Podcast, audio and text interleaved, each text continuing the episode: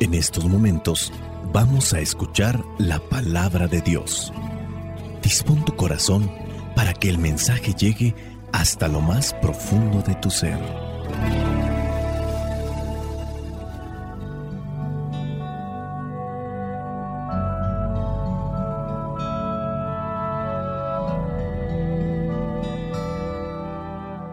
El Evangelio que la iglesia nos propone para el día de hoy corresponde a Mateo, capítulo 14, versículos del 1 al 12. Dice así, por aquel mismo tiempo, Herodes, el que gobernaba en Galilea, oyó hablar de Jesús y dijo a los que estaban a su servicio, Ese es Juan el Bautista, que ha resucitado.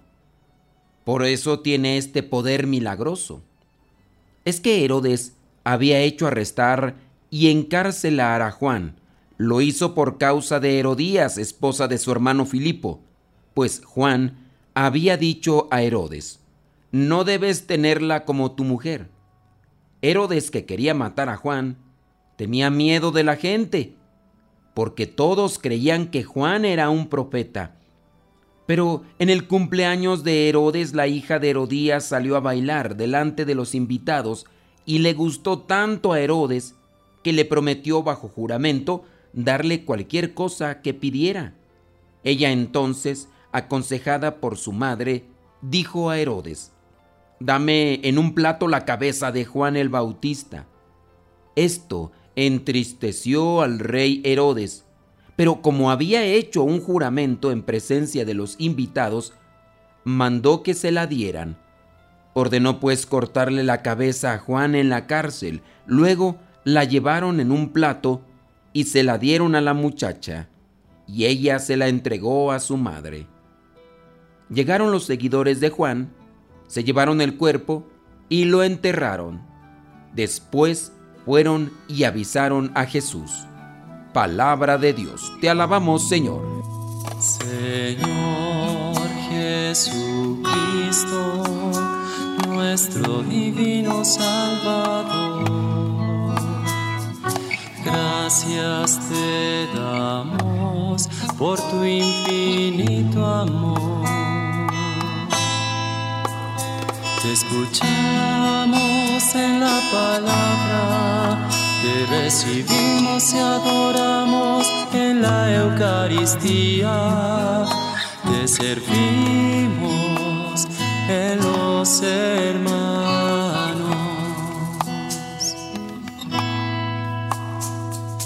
Que seamos misioneros como lo quieres tú, enseñando los hombres el fuego de tu amor, oh Señor. En el Evangelio del día de hoy se describe cómo Juan, el llamado Bautista, fue víctima de la corrupción y de la prepotencia del gobierno de, de este señor que pues aceptó la como esposa a la que era esposa de su hermano. Y Juan el Bautista fue condenado a muerte sin un proceso durante lo que viene a ser una fiesta, el banquete del rey con aquellos que eran grandes del reino. Este texto bíblico nos da muchas informaciones sobre el tiempo en que Jesús vivía y, y también sobre la manera en que aquellos poderosos de aquel tiempo llevaban a cabo su poder. Y a lo mejor eso de aquel tiempo no está tan distante de cómo ahora se, se maneja. Digo, estas cuestiones también las tenemos que conocer, reflexionar, para darnos cuenta que necesitamos vivir al modo de Jesús para seguir luchando quizá con otras personas, quizá con otras características, pero en la misma línea de pecado, que es con la que nos enfrentamos día a día. ¿Quién es Jesús para Herodes? Bueno, aquí el texto inicia informando sobre la opinión que tiene Herodes con respecto a Jesús. y él piensa que es que Jesús es Juan el Bautista. Aquí pareciera ser que se está haciendo un flashback, como le llaman dentro del mundo cinematográfico. Es decir, se está dando a conocer un momento, una situación, y de repente se regresa a lo que pasó antes. Aquí se está hablando de Jesús, el cuestionamiento de Juan el Bautista, y de repente, pues bueno, vámonos a lo que pasó antes, que estaba en el pasado. Y la opinión de Herodes es que es Juan el Bautista que ha resucitado y que ahora pues trae más fuerza, porque si antes tenía una fuerza y lograba cautivar a muchas personas, ahora no solamente cautiva a las personas como lo hacía ya Jesús, sino que ahora incluso trae una fuerza para hacer milagros. Desde la perspectiva psicológica se puede entender que Herodes trataba de entender a Jesús desde los miedos que le saltaban después de lo que había hecho con Juan el Bautista. Herodes eh, era una persona supersticiosa que escondía el miedo detrás de lo que vendría a ser la riqueza y el poder. Vamos a analizar lo que vendría a ser la causa que está escondida del asesinato de Juan. Hablando de Galilea, la tierra de Jesús, esta estaba gobernada por Herodes Antipas, hijo del rey Herodes el Grande. Herodes el Grande es aquel que cuando Jesús estaba pequeño mandó matar a aquellos niños. Ahora, está este otro que es Herodes Antipas. Está el otro que también se llama Herodes Filipo, pero para no confundir, se le menciona solamente como Filipo. Es decir, la mujer que tiene este Herodes era la esposa del otro hermano que también se llama Herodes Filipo.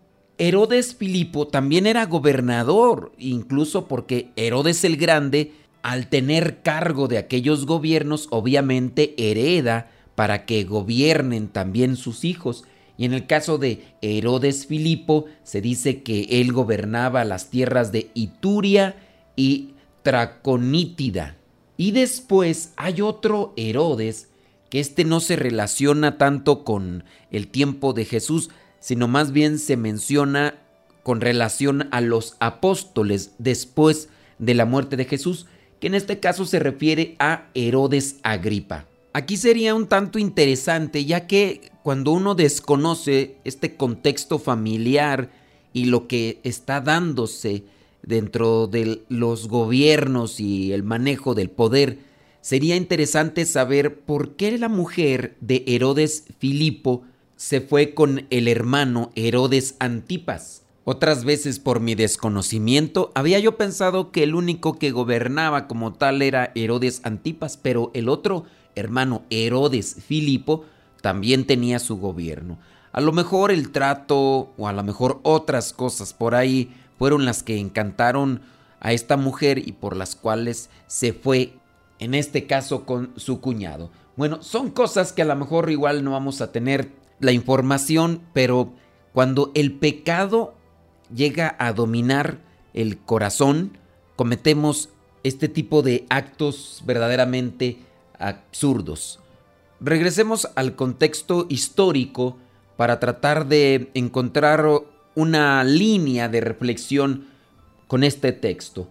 Durante el tiempo en que Jesús vivió, hablando de Herodes, Antipas era dueño absoluto de todo, no rendía cuenta a nadie, hacía lo que le pasaba por la cabeza. Había prepotencia, falta de ética, poder absoluto, sin control por parte del pueblo. Pero quien mandaba en Palestina desde lo que viene a ser el año 62 antes de Cristo era el Imperio Romano. Herodes en Galilea, para no ser depuesto, procura siempre agradar al gobierno romano. Insistía sobre todo en una administración eficiente que diera pues dinero al imperio, porque el imperio romano al fin estaría contento si en su caso este Herodes Antipas ofrece el dinero que ellos solamente están buscando. Su preocupación entonces era ver la manera de cómo sacar y sacar dinero. No importa cómo estuviera el pueblo, eso no le importaba tanto. Cuando se levantaba por ahí algún grupo queriendo protestar por este tipo de administración, lo que se hacía era reprimirlo. Por eso le digo que los tiempos de Jesús con los tiempos actuales prácticamente tienen ahí esas, esos nexos donde la corrupción al final de cuentas con diferentes máscaras o diferentes personajes, pero se ejercía tanto allá, tanto acá, tanto en aquel tiempo como ahora. Pero vayamos a lo que nos informa en este caso el Evangelio de Mateo.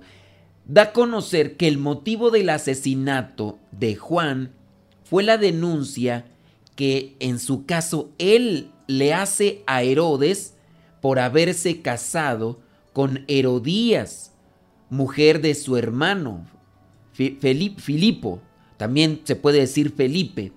Los historiadores de aquellos tiempos, en este caso, informan que el motivo real de la prisión de Juan Bautista era el miedo que Herodes tenía a un levantamiento popular. A Herodes le gustaba ser llamado bienhechor del pueblo, pero en realidad era un tirano.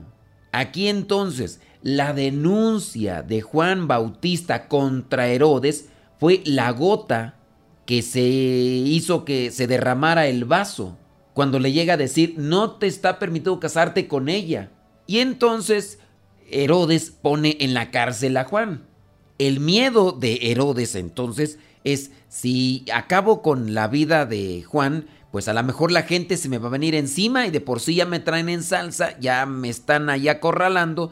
Ahora, si hago algo que en este caso la gente lo tome a mal, puede ser que ahora sí se levanten y comiencen a hacer sus uh, revueltas y comiencen a manifestarse en contra del gobierno y sea incontrolable todo esto. Como ya habíamos mencionado, Herodes Antipas era muy supersticioso y él ya había hecho un juramento dentro de lo que vendría a ser una persona supersticiosa, aquí en este caso de la promesa que había hecho o el juramento que había hecho Herodes, él llega a pensar que si no cumple el juramento, entonces le vendrá algo peor en la vida. Y en este caso no le importó cometer este tipo de asesinato. Y así como va, mandó que le cortaran la cabeza a Juan Bautista y se la entregaran a esta mujer en un plato. Ya después dice que llegaron los seguidores de Juan, se llevaron el cuerpo y lo enterraron. Después de eso fueron y le avisaron a Jesús. Algo que nos puede ayudar para una reflexión personal o algo práctico. ¿Cuántas cosas no se han cometido por la cuestión de la corrupción en nuestros ambientes?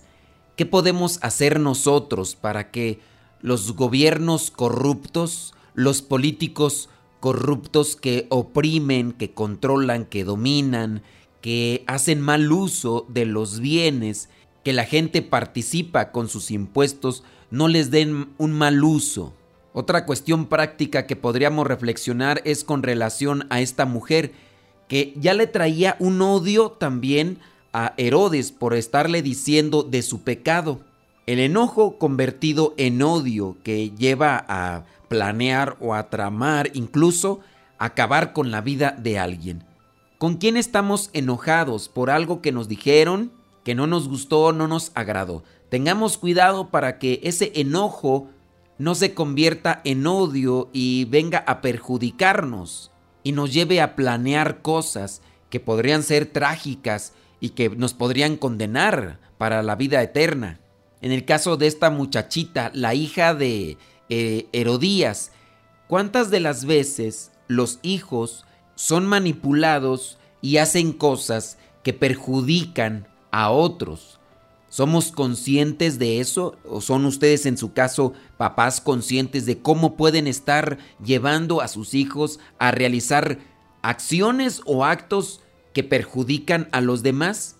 Veamos el caso del papá o la mamá que habla con un hijo y le pone en contra de, la, otra, de la otra parte.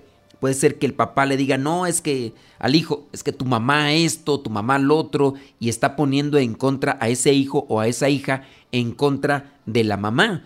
En su caso se dan aquellos que se han separado, que se han divorciado y aún así, aunque no se hayan separado o divorciado, pero están viviendo bajo un mismo techo, pero con conflictos que los contraponen. ¿Ustedes también controlan de esa manera a sus hijos? ¿Estamos nosotros siendo controlados por mentes malévolas, diabólicas, con mm, personalidades eh, anticristianas? ¿Podemos zafarnos de esa manipulación, de ese control que alguien más puede tener en nosotros cuando nos dicen que hagamos cosas que no son agradables a Dios? ¿Qué tipo de juramentos o qué tipo de promesas hacemos día con día y que incluso a veces las hacemos movidos más por una emoción, por un sentimiento y después en ocasiones no cumplimos o en su caso las hacemos sin reflexionar, sin pensar bien entre lo bueno y lo malo, entre lo correcto, entre lo, lo justo. Y por último podemos ver la figura de Juan el Bautista. Él no se detuvo para decir algo que estaba incorrecto.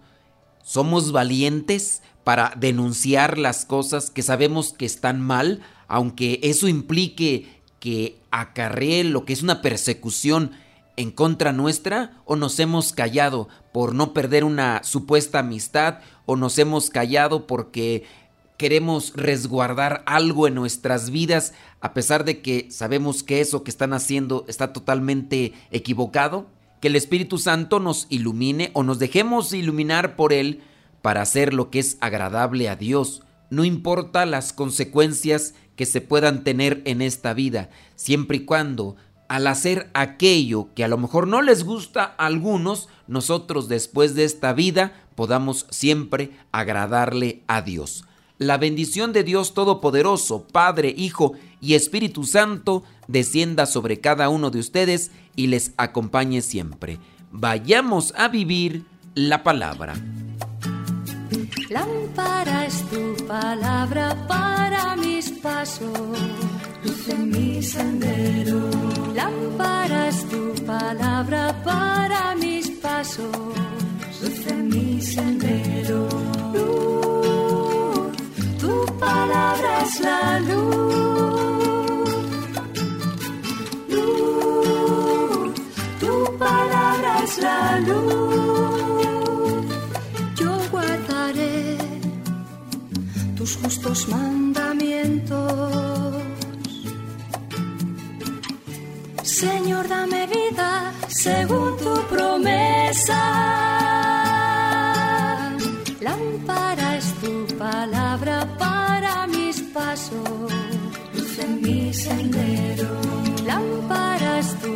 En el segmento Modesto Radio queremos compartirte esta canción que es el Salmo 23, es una adaptación. Esta canción la interpreta Maritza Cedeño. El Señor es nuestro pastor, Él no nos abandona aunque estemos en situaciones difíciles. En el Evangelio encontramos a Juan que viene a anunciar el reino de Dios. Sí, lo encarcelaron, sí, lo decapitaron, pero nunca lo abandonó el Señor. El Señor nos ha creado para Él, no para estar aquí en este mundo. Busquemos siempre cumplir con la voluntad de Dios y no buscar cumplir con la voluntad de nuestros caprichos. La mujer de Herodes estaba encaprichada y contagió también a su hija. Que nosotros no caigamos en las garras del demonio para no dejarnos manipular por los sentimientos, por las ambiciones y por los caprichos. Vamos a escuchar con Maritza Cedeño esta canción, Salmo 23, y después viene el segmento para matrimonios, el podcast En pareja con Dios.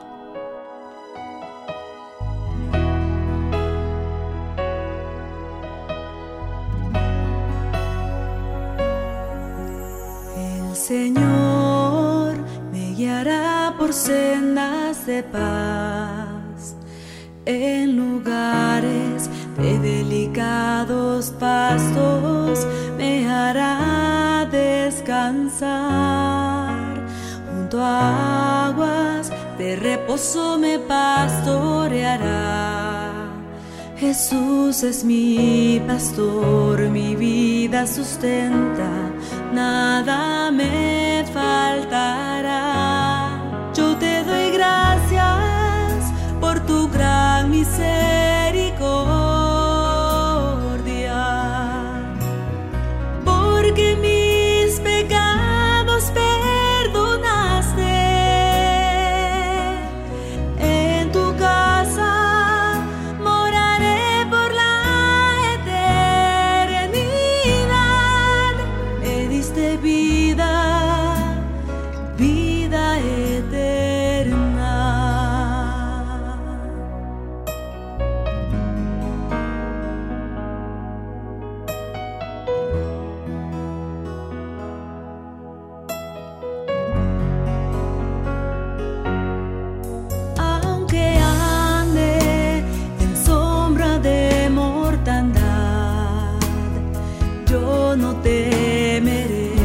Pues tú, Señor, estás conmigo.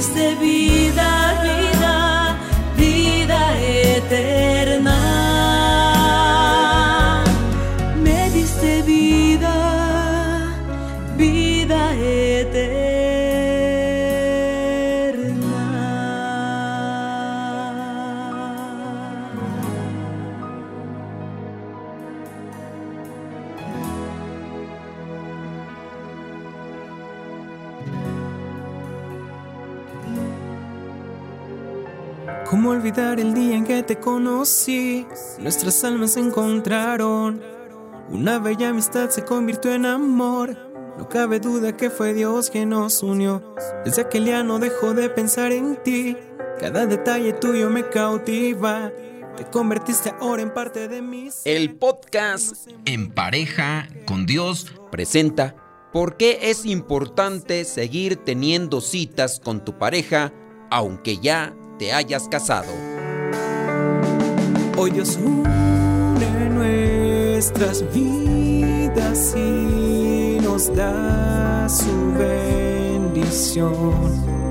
Algunos comentarios que me han llegado con respecto a este podcast para matrimonios son yo ya no lo necesito, mi matrimonio está por los suelos, ya no tiene manera de levantarse, con mi marido no se puede, todos los hombres son igual, eso que se proyecta ahí nunca será realidad, ni que no conociera yo a mi esposo, primero se acaba el mundo antes de que él cambie, esos consejos para mí ni sirven. Todos los matrimonios que conozco son un fracaso y el mío también. Comentarios así en ocasiones me llegan a desanimar porque me llega el pensamiento de, pues si ya no se puede hacer nada por los matrimonios, si ya no se puede rescatar nada porque no hay cooperación de las dos partes, solamente de una, pues entonces ¿para qué seguir haciendo estas cosas? Me llega ese pensamiento en ocasiones, pero pienso que habrá algunos que no lo necesitan porque ya lo están viviendo. Y me imagino que habrá algunos que todavía están en esa intención de reconciliación, de reacomodo, de reprogramación en su vida y que a pesar de las caídas ahí la llevan. Por esos poquitos y para ellos, los que tienen todavía esperanzas porque siguen trabajando y confían en Dios, vamos a seguir haciendo estas cápsulas hasta donde podamos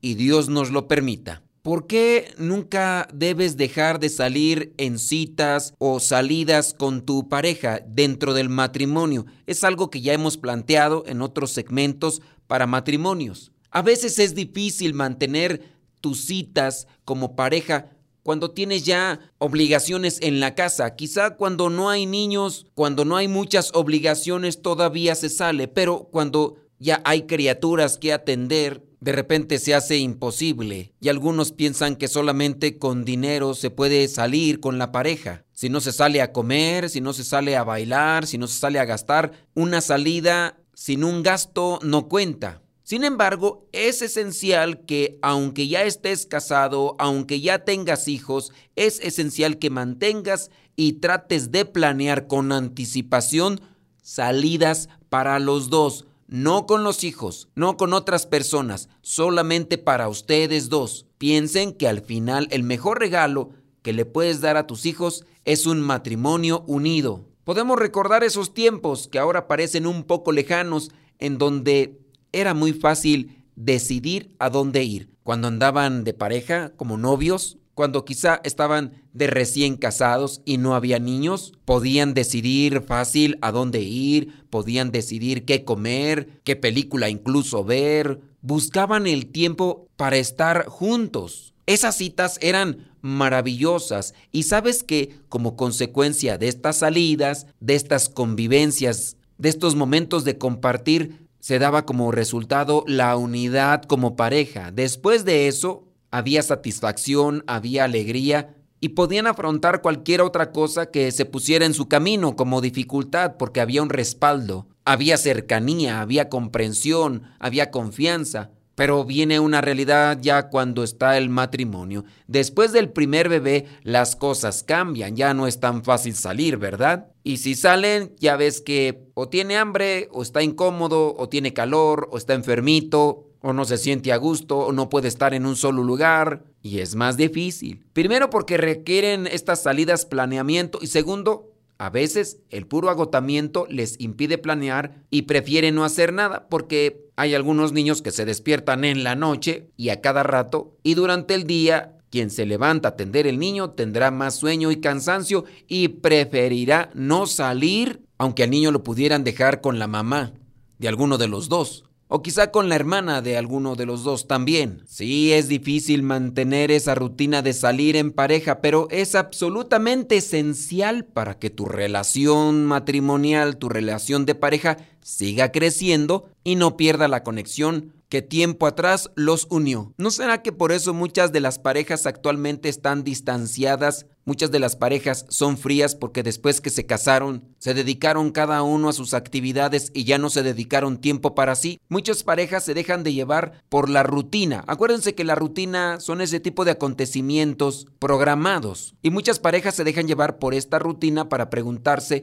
por qué no se sienten emocionados de verse, de pasar tiempo juntos y de ser románticos el uno con el otro. Es un error pensar que la relación se mantendrá igual cuando no se hace nada para cultivarla. En otras palabras, no puedes esperar tener frutos de unidad si no has sembrado nada, si no salen, si no platican, si no comparten. Las citas son una parte esencial de alimentar la relación porque ayuda para que estén solos, se confronten entre sí, se vean. Suena raro, pero muchos padres de familia no se dan cuenta de que cuando los niños están presentes, la atención está en ellos y no en su pareja. Y disfrutar de una buena conversación sin interrupciones es necesario para los dos. Es importante aclarar que el querer estar solos no significa que no quieras a tus hijos, porque también puede cruzarse eso por la mente, sino todo lo contrario, lo mejor que pueden ofrecerle a sus hijos es un buen matrimonio, y de esa unidad, de esa cercanía, tiene que darse como fruto la felicidad, la estabilidad. Estas salidas de los dos no necesariamente tienen que concluir con la intimidad. Es para compartir la vida. Aquí te van algunas ideas si es que no tienes este bonito hábito de seguir saliendo con tu pareja. Número uno, planea con anticipación. A veces la dificultad de salir como pareja radica en conseguir a alguien de confianza que pueda cuidar de tus pequeños. Esto se puede lograr si invitas a las jóvenes que consideras aptas para hacer la labor y las preparas para que puedan atender de tus criaturas, si es que no tienes algún familiar de confianza. El planear también requiere pensar en la actividad que van a hacer, no solamente buscar el día y la hora para salir, se tiene que planear lo que se va a hacer en esa salida. Esto va de la mano con su presupuesto económico y también la energía que tengan ese día, porque entendiendo que están desvelados, pues no pueden planear una salida o una actividad que puede desgastarlos demasiado. Pueden buscar o investigar sobre lugares económicos o incluso algunos lugares gratis que les puedan brindar buenos momentos. Número dos, busca actividades en donde exista la conversación. Muchas parejas optan por ir al cine como su actividad. Esto en sí no tiene nada de malo, pero recomiendo que no se haga tan frecuente, porque pues ya sabes, el ver una película no promueve interacción entre los dos. Es importante escoger actividades que los ayude a tener a ustedes una buena conversación en donde puedan reírse y tener interacción cara a cara, dejando también a un lado los celulares para no estarlos mirando a cada rato, porque también eso es mucha distracción. Estas interacciones promueven mucho más conexión que el mantenerse en silencio por mucho tiempo, por ejemplo, estando en el cine donde solo van a ver películas y al final, como ya han ocupado una hora y media, dos horas, tendrán ya muy poco tiempo para interactuar algunas palabras o quizá a lo mejor platicar sobre lo que miraron en la película, pero ya no de los dos. Número 3. Planea citas exclusivamente románticas. Es importante mantener el aspecto romántico en cualquier relación de matrimonio. Si recuerdan el tiempo en donde salían como novios, se darán cuenta de que se tomaban su tiempo para arreglarse y verse de la mejor forma posible. Una recomendación puede ser que al menos una vez al mes planeen una cita romántica. Salir cada semana, eso sí, en donde se arreglen en esa cita romántica de una forma más esmerada y vayan quizá a algún lugar romántico, planeen una actividad que promuevan ese aspecto sentimental, una cuestión detallista de su relación. No sé, se me ocurre una caminata bajo la luna en un lugar seguro, a lo mejor igual una cena bajo la luz de algunas velas en algún restaurante o si pueden hacer una lunada por ahí enfrente de un lago, en la playa, no sé, por ahí cada quien tendrá la forma creativa de acomodar esa cita romántica sin gastar mucho. Número cuatro, piensa que el resolver conflictos no se hace en las citas, para que no se vayan a utilizar las citas para querer arreglar las cosas que están ahí en el hogar. Un detalle importante a recordar es que si hay un problema que aún no se ha solucionado o existe un tema que trae tensión entre los dos, su cita para los dos no es el tiempo para solucionar ese problema. Si se empieza a discutir los problemas cuando se tienen estas citas, pronto no tendrán el deseo de seguir haciendo más citas. Las citas deben unirlos. Por lo tanto, hagan un pacto que todos estos temas se resolverán en otro momento y en otras circunstancias, pero su cita es su momento de reconexión y debe ser algo muy íntimo para acercarse los dos. Una relación sana y feliz es el mejor regalo que le pueden dar a sus hijos. Pongan su relación como una prioridad y no dejen de hacer las cosas que ayudan a fortalecerla, lo que hacían antes como estas citas y que los llevó a esa conexión, a esa unidad, vuélvanlo a hacer, quizá no con la misma continuidad como cuando eran solteros. El salir con tu pareja es esencial, así que Planea con anticipación, tómate tu tiempo para disfrutar el uno del otro.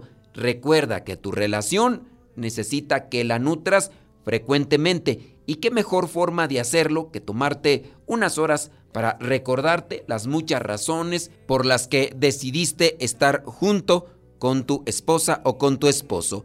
La oración fundamental en su relación, la reflexión de la palabra de Dios y el acompañamiento de un guía espiritual sin duda serán óptimos para que ustedes puedan mejorar sus ideas y sus propuestas para tener esa cercanía como matrimonio. Y recuerden que si como matrimonio quieren llegar a la santidad, si van en pareja con Dios, lo podrán lograr.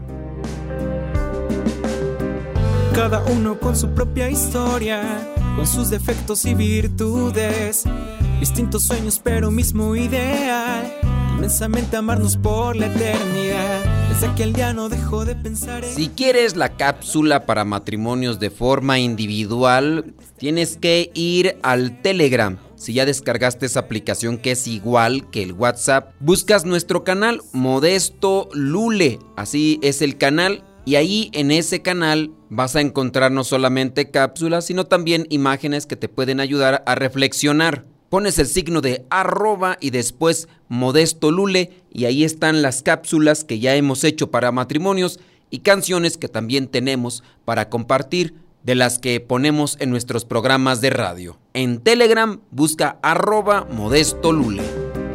Cada uno con su propia historia, con sus defectos y virtudes, distintos sueños pero mismo ideal, inmensamente amarnos por la eternidad. Desde aquel día no dejo de pensar en ti, cada detalle tuyo me cautiva, te convertiste ahora en parte de mi ser, aún no sé muy bien qué fue lo que pasó, solo sé que yo